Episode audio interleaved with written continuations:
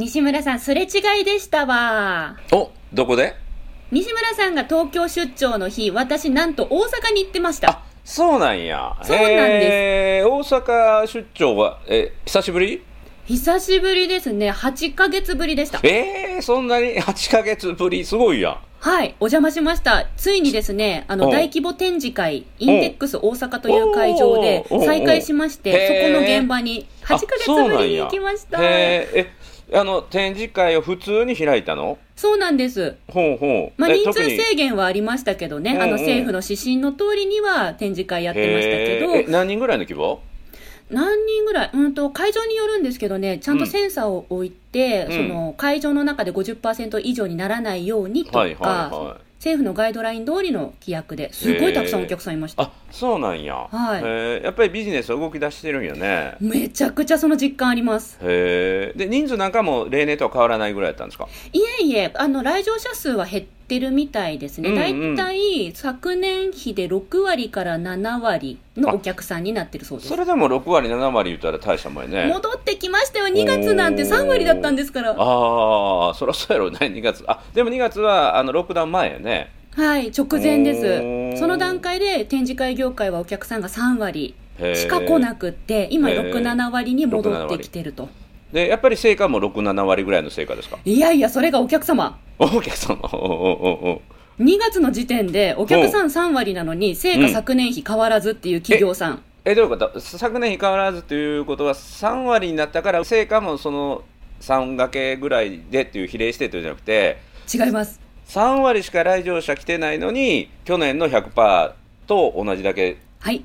すごいやんそうなんです。えということは今までの7割はあの必要なかったお客さんっていうことだよね？いや、そ、そこまでは言い切らんけど、そこまでは言い切らないで。け結果だけ見たらそういうことですよねいろんな、いろんな。今まで余分あななた展示会業界じゃないからって今ざっくり言ってますけど。いやいやいや外部から見たらそうですよ外部から見たらそうですよ来場者3割なのに結果100%ということはあの来なかった7割はもともと必要でなかった7割。だから冷やかしが7割やったって。だからあのこの新型ウイルスの関係で冷やかしが吹っ飛んでいいお客さんだけが来てそれで接客できて同じだけの結果が出た。これすっごい事実を突きつけられてしまったね。そうなんですよ。界。そうなんです。今のところ、あの、私が先週行ってきた、その、うん。来場者が6、7割の状況で成果がどれぐらいだったかというのは今うん。集計中ですが、はいはい。あの、出展した企業の皆さん、私今回コンサル5社入ってたんですけど、うんうん。5社さん皆さんが、あの、お客さんがすごく熱意が高くてと。はあ。うん、熱量が多くてとても有意義な接客ができたからっていうことを言ってるんで。いいやん。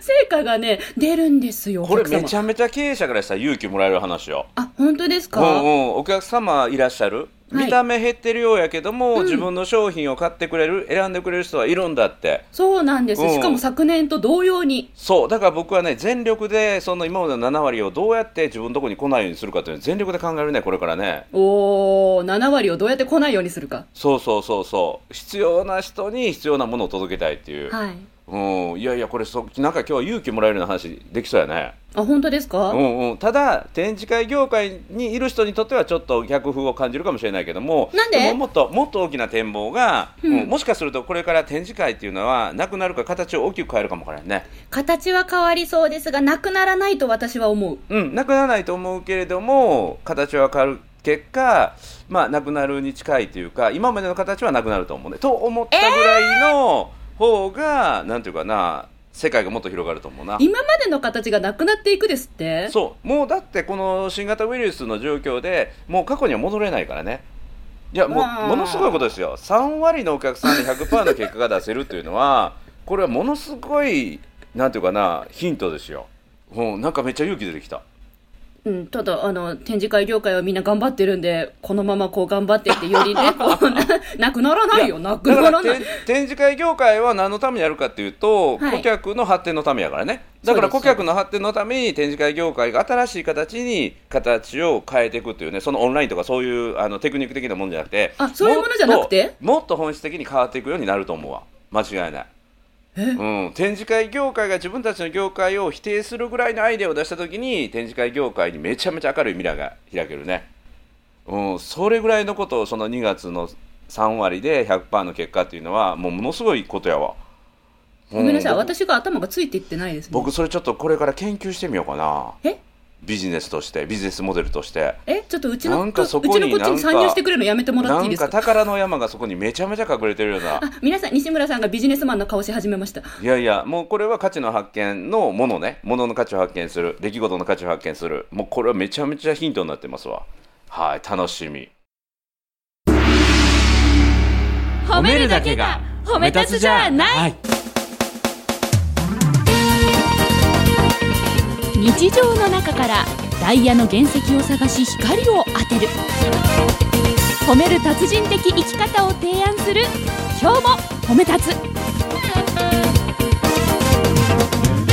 こんにちは。なっこも褒める褒める達人褒め立つこと西村孝之です。こんにちは。褒め立つビギナーまるっと空気をつかむ MC の丸山久美子です。この番組はですね褒め立つって何？と褒め立つに興味を持っていただいた方そして褒め立つ検定は受けたあるいは褒め立つの講演会研修は受けたんだけども最近褒め立つご無沙汰だなという方に褒め立つを楽しく楽しくお伝えするそういう番組ですえー、オンライン化じゃなくて展示会業界がまるっと何かに変わるチャンスなんです？いやもうだって結果がはっきり出てしまったから、はい。今までの展示会で言えば開催3日間で、うん。えー累計というか延べ何万人こう来場というそれを今まで歌い文句にしてきたんだけども、はい。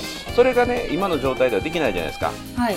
できるだけ来てください来てくださいっていうの言えないけれどもだから来場者数じゃなくて、うん。なんていうかな制約率を問われるような展示会のやり方っていうあものに変わっていくんだろうなと思って。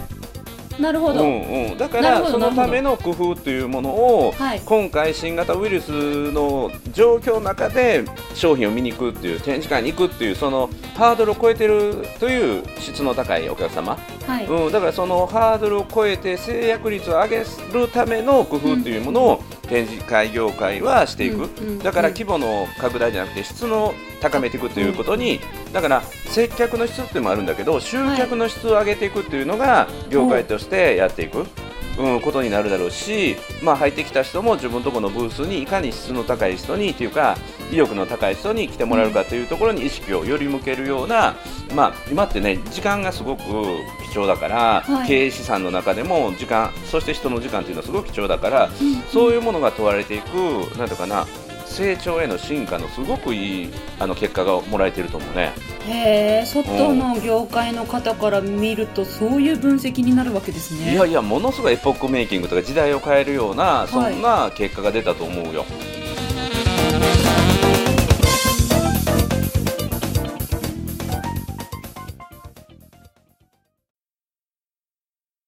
私はどうやったら儲かりますでしょうか？いやいやいやちょっと待って質問を変えるつ 質問質問を変えます。今のとこカットしましょう。ちょっと待ってもう一回ね。しっかり残っているけどね、今のいやいやいね。や大事なところはね。カットしましょう。本音が出るから、本音がカットしましょう。ね。質問はねその人のねあの人となりを表すから。うんうん、もう3十分回ぐらい。前のあの放送で言って。洗る洗る。染み出てるから大丈夫、もうすはいでに。はい行きます。はい。西村さん展示会業界のために私は一体どんなことができると思いますか？まあ、展示会業界を否定することでしょうね。は？今までの展示会のやり方を一旦否定して展示会っていうものがこの世の中からなくなったとしても物が売れていったり展示会業界の人が生き残っていけるような方法を考えてそれを提案することでしょうね。展示会の専門家としてやってるんですけど展示会をやらんでいいって否定するんですか？そうあの展示会業界の専門家にちょっとね、どっぷりとねあの染まりすぎていると思う今。私？そう。で今までの常識やり方が正しくてこの状況が元に戻ったらね新型ウイルスがまた元に戻ったら昔のやり方をすればいいんだと思ってるとあのね後ろからぶわーっと追い越されて違うあの形のものに跡形もなく消されてしまうので自分が先行して否定して価値を見つけていくっていうね。え展示会でなくてもいいよって？そう。うん。そえ？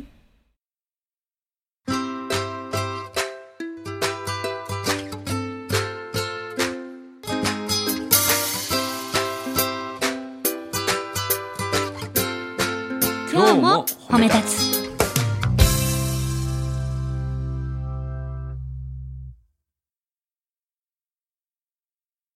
だから何のための展示会かってことですわお見合い。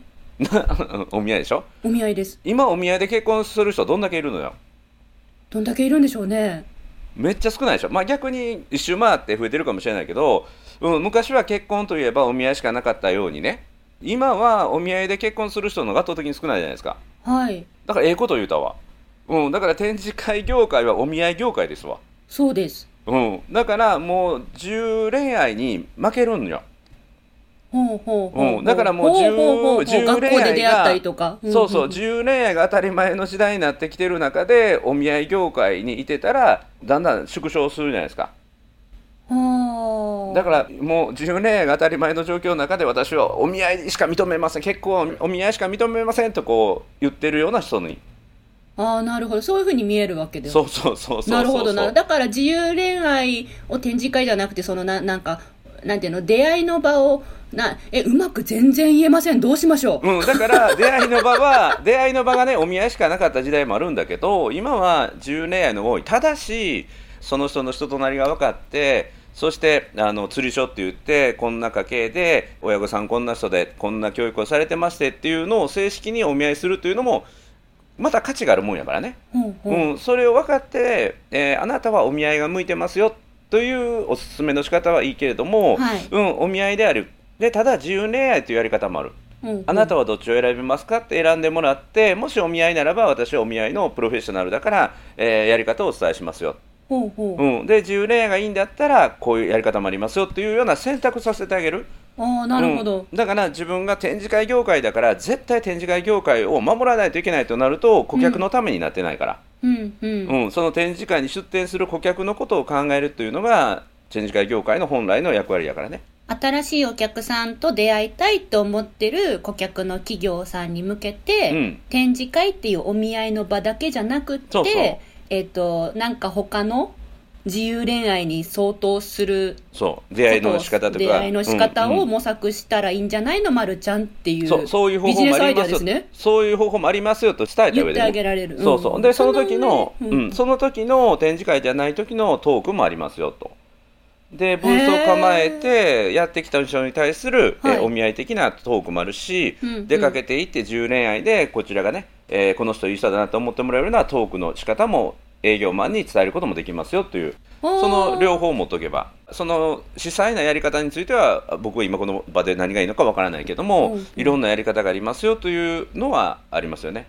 そういうのを考えるっていうのが専門家としていいんじゃないのっていうことですね。そうそうそうほうだから何が言いたいかというと、はい。3割の来場者がないのに去年と同じ結果が出たっていうのはこれはうん。本当に今までのいかにこう来場者を増やすかということにな注力してたかですね。意識を向けてた。うん、そうですね。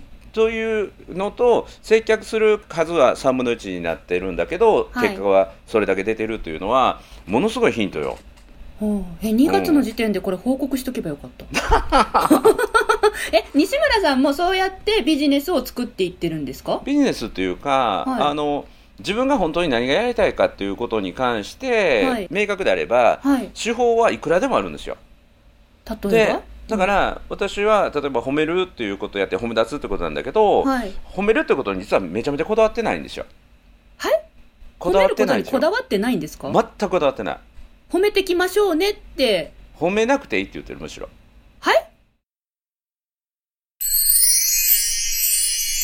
4個目。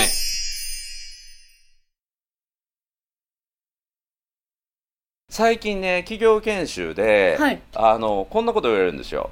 あの事実プラスありがとう。これが最高の褒め言葉ですってこう伝えるんですね。事実プラスありがとう、うん、あるいは相手がややって相手がしてくれて当たり前のことを当たり前と思わずにそこに気づいて、はい、そしてそこに共感と感謝を伝えましょう。んう、ねぎらうということをしましょはい、う褒めることは一定の何か基準を超えていいことをした、うんうんこの時に褒めてもらうんだけど、はい、あのねぎらいっていうのはやって当たり前のこと。当然のことに対して気づいて共感して、はい、えーそれを言葉として届ける。うんうん。たまにこんな質問あるんですよ。いやそれは感謝であったりねぎらいでしょって。うん、褒めることとは違うんじゃないですかってこう企業研修で質問来るんですよ。へえで言うんですよ。あ褒めなくていいです。うん。うんあのもし感謝を伝えたり当たり前のことに気づいてねぎらうことをもう今現在されてるんだったら、はい。それをやり続けてください、う。ん、そのその上にことさら褒めるということを意識しなくていい。ただ、うん。当たり前のことに気づけてますか、うんうんしてもらって当たり前のことに対してきちんと気づいて感謝を伝えれてますか？当たり前という闇の中に覆われてしまって気づいていないことありませんか？それを気づいて届ける。それをやっていただいたらこの研修は大成功なので、うんうん、別に無理やり褒めようと思わなくていいですよっていうふうのを伝えてます。あ、そうなんですよ。なん、それでなぜ、その、メインで出てくる言葉が褒めるにしたんですか？それがショッキングやからみんなができないできないっていうみんなが必要やと思われててじゃあ実際にどうやったらいいの？難しいよねって認識があるので、はいそれを教えますよっていうと扉に取っ手がついて、はいそれをまず開こうとするんですよ人は。はあ、はあは扉が開きやすくなるわけだ。興味の扉が開きやすくなるわけだ。だから褒めるっていう。そうだから展示会を本当に進めたいんなら、展示会を大成功させたいなら、展示会はやらなくていいって言うんですよ。うんなんでですかって言われてこういうこういう状況だからただ展示会にはこんないいことがありますよっていうことで相手の興味をこっちに迎えることができる。これもう一回聞こう。私これもう一回聞こう。今、どうしてもこの出演者というなんか立場の軸があって、うんこれね、これちょっと、ふ素直な気持ちでもう一回聞きたい、これ。これね何回聞いてもねなかなか刺さらないと思う。これね自分のことを言われると自分に対するアドバイスってなかなか入ってこないんですよ。これが僕がね別業界にのなんていうかなリーダーに対し当てはてめたら。はい。言うと、うんうんってうなずくんやけど、うんうん。それと同じことだよっていうことが起きたりする。今、褒めるのところ、そのうんねぎらうとか当たり前っていうところに目を向けてうんっていうお話すごく納得できたんうんうです。んあと、お見合い、その恋愛に置き換えたらお見合いと自由恋愛っていうのがあるよねって。うんここもすごく納得できたんです。面白いもんですよね。展示会に当てはめた瞬間に、うんえ、だったらさ、それを否定するってなるとどういう流れになるのっていうのがごっちゃんごっちゃになっちゃう。うんうんうんうんうんだからそれが成長ですよ。それが成長ですよ。ここを理だから解したら成長。そうそうそうそう、はだから展示会がこの世の中からなくなったとしても、はい。自分が今やってる仕事の中で貢献できるところがあったらどういうところかなっていうのを考えていくとだから展示会の中でも自分は人に話ができなかった人がい。自分の商品の良さを伝えたりすることが人前で初対面の人に対してそう。できる。スムーズに伝えら喋れる。うん。その部分だけを切り取ってみると、はいあの別に展示会だけの話じゃないってことでしょ？例えば営業とか？そうそうそう、うんうんうんだからそういう中で活かせるところってたくさんあるから、はいその自分のエッセンシャルというかその核になるはい中心の部分の貢献点って何かなっうんていうのをコアっていうんだけどそのはい。自分の中心核になるところを抽出してっていうか、ギュッと持ち出せてそれをい。ろんな業界に持っていくと、そこに自分の貢献ポイントが生まれるからだからうん。展示会業界ばっかりにしがみついてる必要はないし、うん。もっと求められてることはたくさんある。うん。うん、だから僕ら教会で言うと褒めることが目的じゃないんですよ、うん。うん、大事なのは誰もが尊敬し合える世界にする。あいつも言ってますね、自分を含め周りを含めね、うん、だからそれができたらいいんで、はい。その一つの切り口が褒めるってことだって私は褒めることはできません。ただし感謝を伝えることができます。っていうんだったら、もう感謝してください。うん感謝を伝えることやってください。うんうん。っ褒めることしなくていいです。って言います。て言ってるんですか、はいはいはい。へえ初めて聞いたその目線のだから話。褒めるということにこだわらないんだけど、い。誰もが尊敬し合える世界にする自分と周りの人の心が健全になるような状態になるということにだけ頑固で。それ以外の方法は柔軟にいろんな道があるよっていう考え方、ほうほうそれの看板は褒めるってなってるんだけど、はい。中身は一番やりたいのは誰もが尊敬し合える世界にする、うん。自分と周りの人の心が安心安全な状態になっている状態を作るっていうのが僕らがやっていること、うんうんうん、固まってるよ。は固まってるよ。4歩目い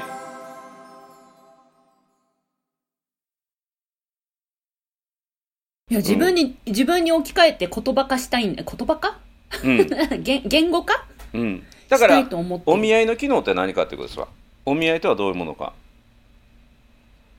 どうもはじめまして、うん、人と人をつなぐってことでしょ、そうですね。う、んうん。出会いを、うん。まあ、お見合いの場合やったら第三者の立ち会い人がいるっていうこともありますけどね。仲人的なもんね。お見合いはね、はい。本来はね、はい。うん、その立ち会い人がまるちゃんがやってるのかもわからへんねそうですね。お客さんがいて、お客さんがいてクライアントがいて、うんうんはい。その2人だけじゃなくて自分が仲立ち人となってこのうん。クライアントが喋れるように教育っていうかい。指導してあげてっていう、はい。だからまるちゃんは仲人をやりたいんよ。仲人をや,、うん、やってますね、うんうんうん。でこの仲人がいなくてもお見合いが成立する世界観を目指してました、うん、だから仲人の養成会社みたいなもんやあそうそうそうそうそういうのやりたい、うんうんうんうんそういうのやりたいんです。よただただそれそれじゃなくてもっと広く見なさいねってことですよね、そうそうそうそうそう。うん、だから仲人を養成しているそういう会社もあるんだけど、はい。うんうん。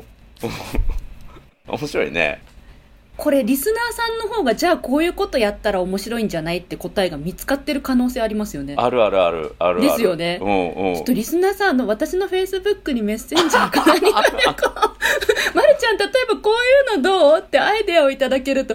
いや西村さんこれ本当に何回か前のうん。あのオリノンさん二十歳の大学生のオリノンさんのお手紙からうんうん。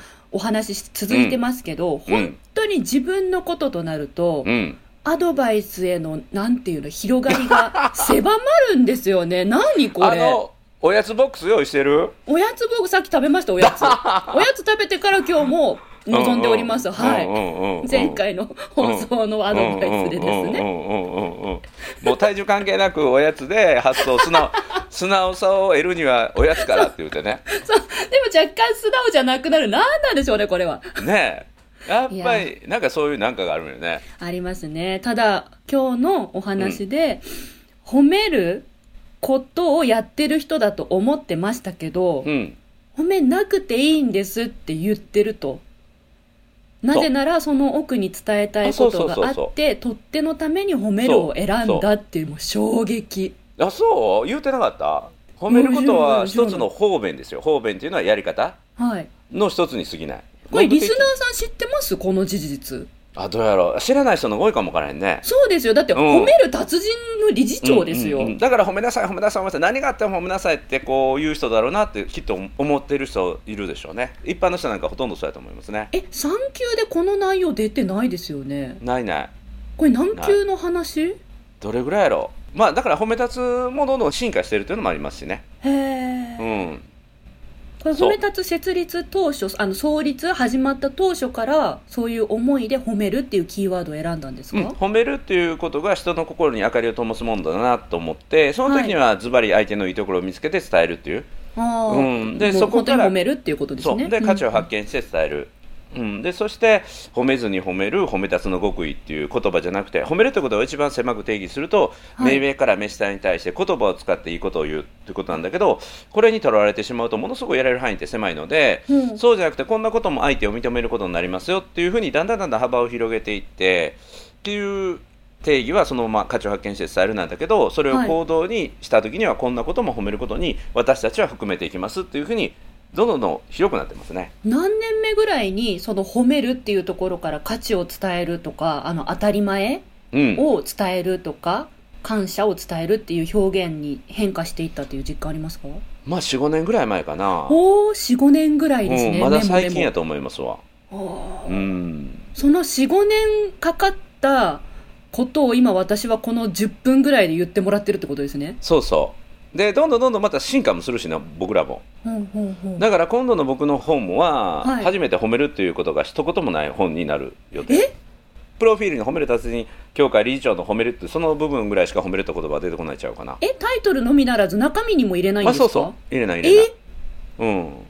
そうしないと僕の思いっていうのは褒め立つのコミュニティの中にしか広がらないから、はい。そのコミュニティの殻を破るために褒めるを封印したのよ、え、もしかして、褒めるの殻を感じたのって、うんな、なんででしたかちなみに？えーっとですね去年の10月に出したはい。あの褒め下手だからうまくいくっていうね。はいはい。専門家の方に見ていただいた本ですよね。そう。うんうん。でこれをあの高友さんっていうこんまりちゃんの本、はい。編集担当した人にはい。読んでもらったんですよ。ね、プロの編集の方に読んでもらって、なんかうんケチョンケチョンには、ケチョンケチョンって言ったらあれですけど、ね、うん、これは すごい褒めいいアドバイスをいただいたって言ってましたよね。立つ例3本で、うん。褒め立つ知ってる人にはいいかもしれないけど褒め立つを知らない人からしたらちょっと、あの鼻につく内容ですよって言われて、ね、言ってましたね。、う。ん、だからこの外に僕はもっと広めたいと思って、はい。はい、言葉が持つ力っていうものが自分や周り人生にねすごく大きな影響を与えるんだよということを伝える本は褒めることを封印しました。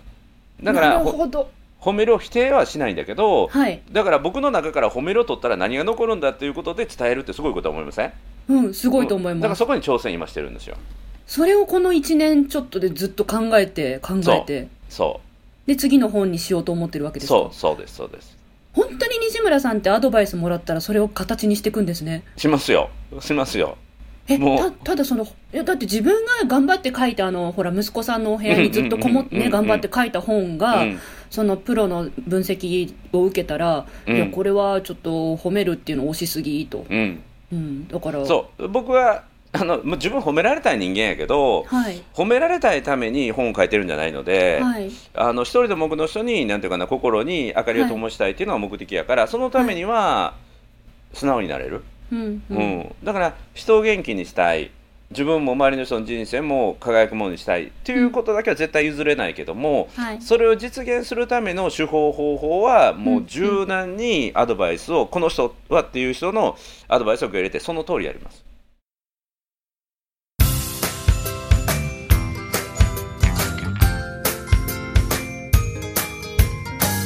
褒めるだけが褒め立つじゃない。今日も褒め立つ。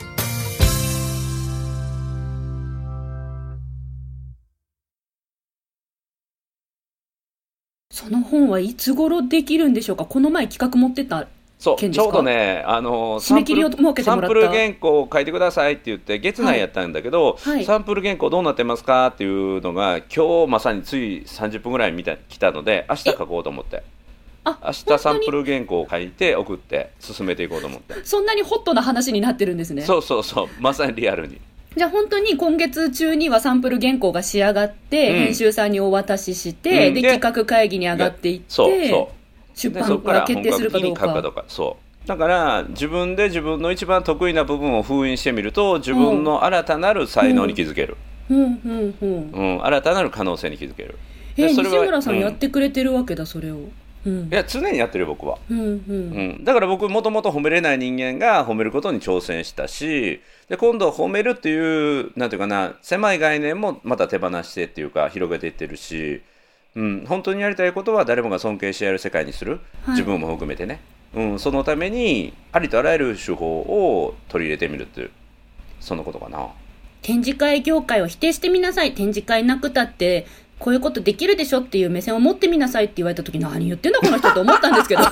いや本当にやってるんだなっていうのをこの、うんうん。ね20分であの、うん。教えてもらったらあやりますって思いました。そう。でね否定してみるとどれだけ自分が展示会業界が好きで大事にしてて、それを残る形にするためにどんだけ自分はアイデア出せるのかっていうのがねまた分かりますよ、そうですね、うんうんやうんうんうん。やってみます。そう。誰かに壊されるぐらいなら自分が変えていくっていうへえそうやって褒めるっていうものあの褒め立つ協会っていうなんか内容を広げてきたんですね。そう。今も変化し続けてますからね、はいはい、これはリスナーの皆さんもしあの皆さん自身がこれ大事って言あってそうそう。言い続けてきたことうん。に対するすごい大きなヒントだったんじゃないでしょうか。そう。西村さんどうしたんですか、ちょうはい、どね明日のサンプル原稿のタイトルがそれなんですよ。え？うん、人は自ら頼むものにより滅ぶっていう。どういうこと？人は自ら頼むもの。頼むっていうのは、はい。あの立身弁か。でミーカが寺で頼むっていうんですよ。で、はい。自分が一番得意なね、はい。人は自分が一番得意なもののためにより滅びるよって。えー、何それ？そういう言葉があるんですよ一番得意なもので滅ぶんですか人間。逆じゃないの。一番得意なもので伸びるんじゃないんですか？滅ぶんですか、滅ぶんですよ。だからそこで得意になって、はい。それによって逆に滅ぼされるというね。これは実は織田信長が言った言葉なんですよ。織田信長が今川義秀をやっつけた時にもう慢心したからね今川氏は。であの今慢心してるっていうのでそこで武力でやっつけるんですよはい。少人数なんだけど桶狭間の合戦でねへー。あ聞いたことある。今川の方がもう圧倒的に勢力もあってで夜宴してね慢心してしまってやっつけられた。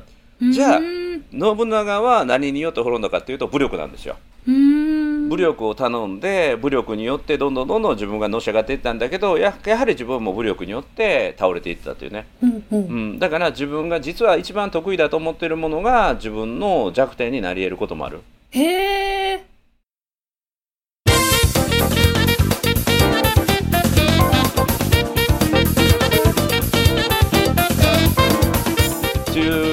テーマで明日あのサンプル原稿を書くんですけどね。あぜひ書いてください。それが ぜひ書いてください。私そんなそんな目線初めて知りました今。うんうんうん。だから僕は自分がこの声を失ったとしても伝える力を保ちたいなって僕は思ってるんですよ、うんそういう視点でいくとね。僕の強みは声やからはい。何時間喋っても枯れない声なんだけど僕はいつも思ってるのはこの声を失ったとしても褒め立つを伝えれるような自分でありたいっていうのを思ってる、へえ、そんなこと言われたらこの喋りだけで生きてる私はドキッとしちゃいますね。